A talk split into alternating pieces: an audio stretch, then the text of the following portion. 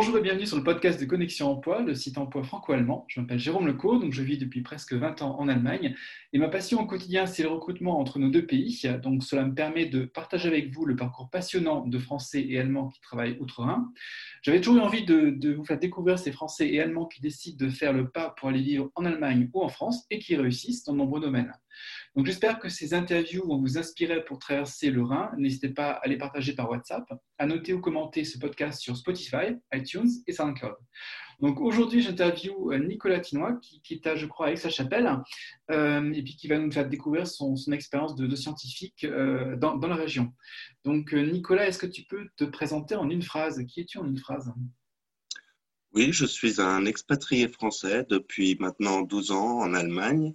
Et euh, je suis à la base un, ingénieur euh, qui a eu envie de découvrir un petit peu l'Allemagne et qui en est tombé amoureux. Comment tu, tu, tu en es venu à, à, mettre le pied en Allemagne? Alors après mon diplôme d'ingénieur à Montpellier, euh, j'ai eu envie d'avoir une première expérience à l'étranger. Et je m'étais inscrit sur le site du CIVI, CIVI, pour faire un volontariat international, un VI et j'ai trouvé un poste, un volontariat international en administration pour euh, l'ambassade de France en Allemagne. Euh, il s'agissait d'un poste euh, d'attaché scientifique au département scientifique justement de, de l'ambassade de France à Bonn pour faire de l'échange scientifique entre la France et le land de Rhénanie du Nord-Westphalie. Alors, quels sont les, justement les échanges entre, entre une grosse région comme la région de Rhénanie, qui fait, je crois, presque 18 millions d'habitants, et la France, en fait euh, Comment, Qu'est-ce qu'on peut s'imaginer comme type d'échange? Énormément. Alors, euh, d'un point de vue scientifique, je vais commencer par là. Euh, il y a beaucoup d'échanges, que ce soit au niveau étudiant, mais aussi beaucoup, énormément de jumelage entre les villes et donc d'échanges au niveau des lycées. Euh, mais il y a aussi beaucoup d'échanges culturels et culturels scientifiques. En l'occurrence, euh, nous avions organisé à l'époque beaucoup de, d'expositions scientifiques, notamment sur les femmes euh, scientifiques françaises telles que Marie Curie en Allemagne. Donc ça, a certainement éveillé l'attention du, public allemand. Et quels ont été les retours des, des, Allemands par rapport à, ces différentes initiatives de, de culture scientifique? Très bonne. Euh, les Allemands de Rhénanie du Nord-Westphalie sont très francophiles. Je crois euh, avoir appris à l'époque que c'était en, réalité le premier land francophile euh, d'Allemagne. nous avons eu beaucoup de, beaucoup de participants très enthousiastes à toutes les manifestations scientifiques que nous faisions. Nous faisions aussi des manifestations plus culturelles, moins scientifiques, dirais-je, musicales, aussi euh, fêté le 14 juillet en Allemagne.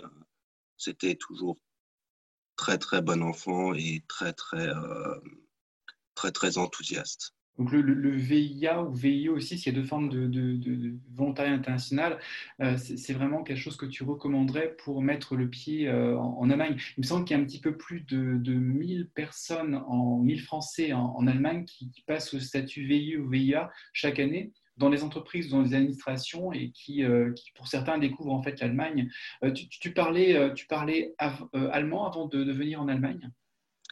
Oui, je parlais allemand. J'ai appris l'allemand à partir de 8 ans et je suis arrivé en Allemagne à 25 ans. Donc, après mon diplôme, j'ai toujours appris, appris l'allemand. C'était ma première langue étrangère. Cependant, le premier jour où je suis arrivé en Allemagne, et c'est quelque chose qui m'a un petit peu choqué, voire frustré, euh, le premier Allemand que j'ai rencontré, qui était le propriétaire de mon appartement, euh, je lui parlais en allemand et il m'a répondu en anglais.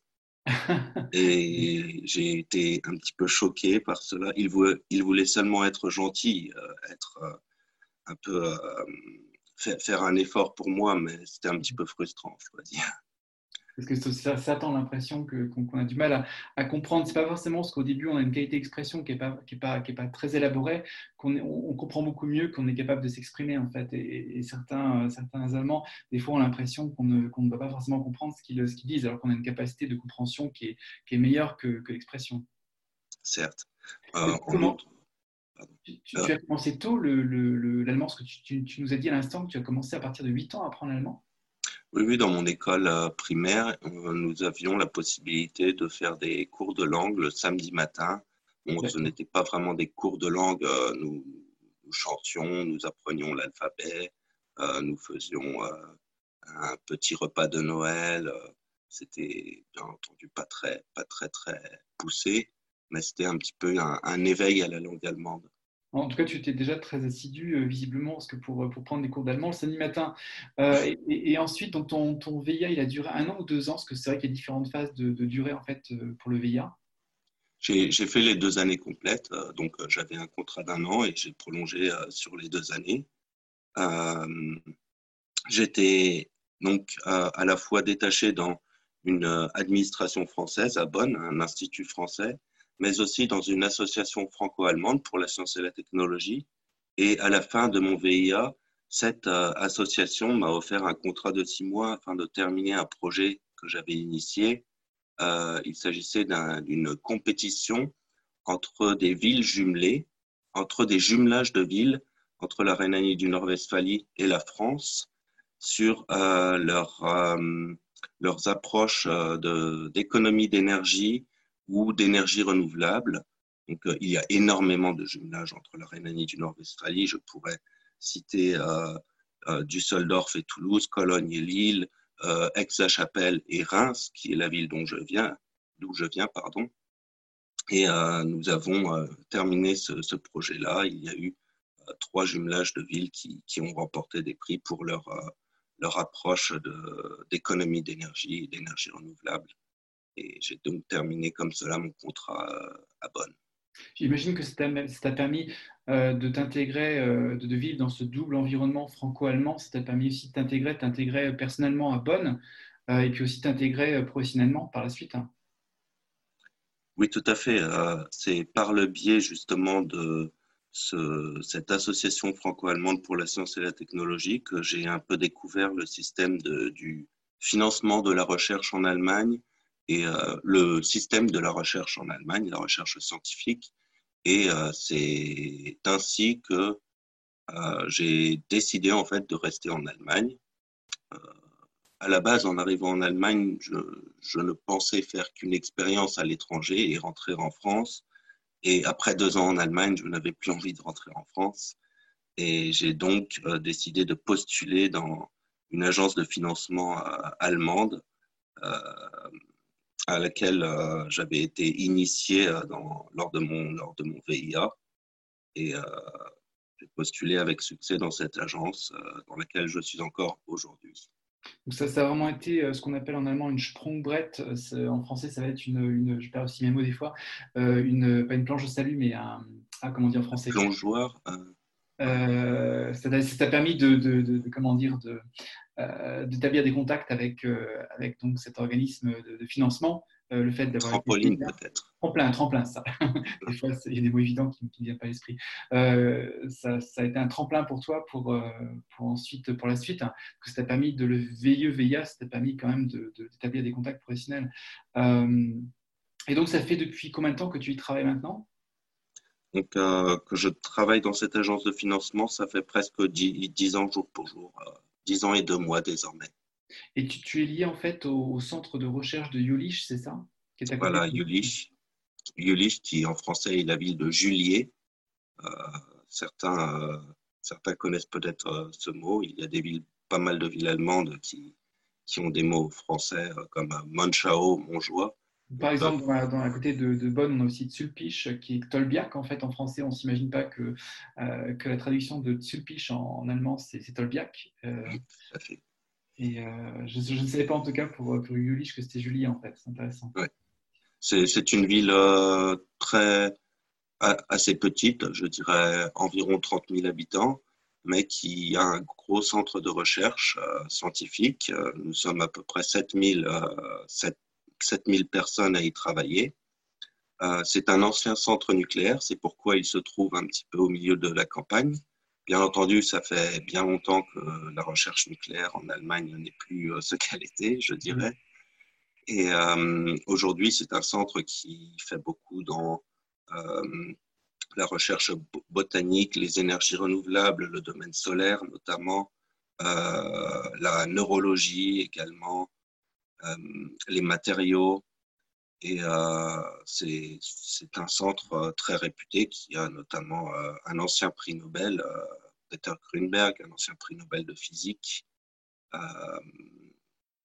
oui, c'est un très très bon centre de la société euh, Helmholtz, euh, comme euh, il y en a quelques autres à Karlsruhe, à Munich. Donc je dirais que la, ville de, de, de Juillet, est peuplée d'un tiers de ses habitants sont les scientifiques, mais c'est un environnement qui est très international. Tu travailles en quelle langue en fait hein? Alors je travaille en majorité en langue anglaise, puisque je travaille sur des projets européens avec des partenaires de toute l'Europe. je dirais 50% du temps en anglais 40% euh, du temps en, en, allemand, bien entendu, car euh, en Allemagne, euh, ça reste tout de même la langue officielle, bien entendu, et 10% en français, puisque quand j'ai l'occasion de travailler avec des Français, voire des Belges, nous, faisons, nous ne faisons pas l'effort de parler en anglais.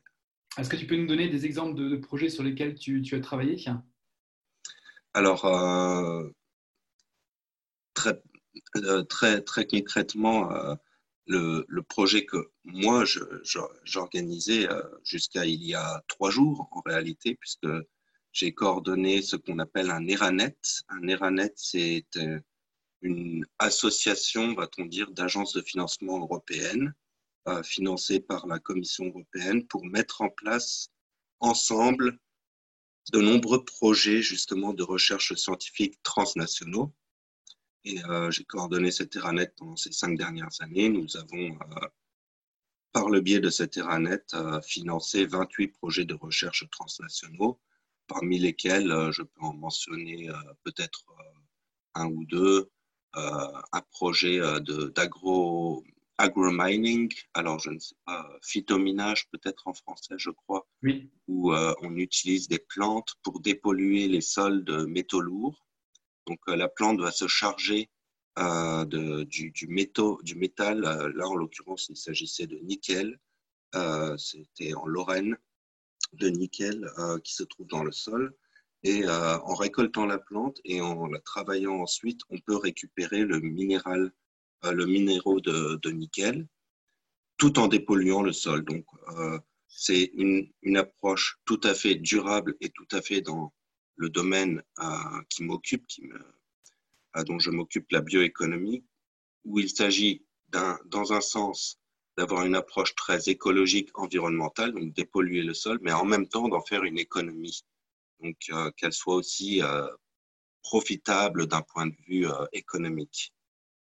Oui, ce sont des sujets d'actualité. Je, ne savais même pas que, que des plantes permettaient de, euh, d'épurer les, métaux en fait euh, laissés dans, un sol. Donc c'est surtout dans un environnement euh, industriel, une friche industrielle peut-être que, qu'on, doit être capable d'utiliser ces nouvelles techniques pour assainir les terrains. Tout à fait. Ce sont des, des, des approches très très importantes, que ce soit pour la France, donc le nord, l'est, le nord-est de la France, mais aussi pour la région dans laquelle je me trouve, puisqu'il y a la Roure, Ici, euh, il y a aussi besoin de, dépolluer ces sols, de regagner des sols pour l'agriculture, euh, puisque l'agriculture, euh, de toute manière, toute l'agriculture européenne est mise sous pression, et notamment à cause de l'indisponibilité de sols fertiles, de sols utilisables pour l'agriculture. Et oui, donc c'est en particulier employé pour, pour d'anciennes friches industrielles, cette approche de, phytoménage. Ça doit être intéressant de, voir les développements que, ça va produire dans, ces différents environnements, les conséquences que ça va avoir aussi pour, pour, euh, pour l'environnement. Euh, et, donc, euh, tu, es passé aussi de, de, Bonn à, je crois, Aix-la-Chapelle. Parce que tu, vis à, à Aix-la-Chapelle. Et qu'est-ce que tu peux nous dire de, cette ville? Donc, de Bonn ou d'Aix-la-Chapelle? Aix-la-Chapelle. Aix-la-Chapelle. Aix-la-Chapelle. Euh, Aix-la-Chapelle est une ville, euh, une des rares villes justement jumelées avec une ville française, une des rares que je connaisse, qui est plus petite que sa ville française, puisqu'en général, c'est la ville allemande qui va être plus grande que sa partenaire française. Mais là, en l'occurrence, Aix-la-Chapelle euh, est une ville de environ 200 000 habitants, quand Reims en a un peu plus de 200 000. C'est l'ancienne capitale, c'était la capitale de l'empire de Charlemagne, qui, dont nous disons en France qu'il était français, donc qui était franc en tout cas, mais en Allemagne, pour les Allemands, il était allemand.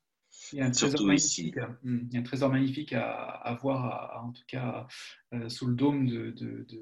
tout à fait. Euh, il y a sous le dôme, euh, sous la cathédrale d'Aix-la-Chapelle, la cathédrale qui est aussi tout à fait magnifique, petite, ça n'a rien à voir avec la cathédrale de Cologne, mais pleine d'or, de, joyaux.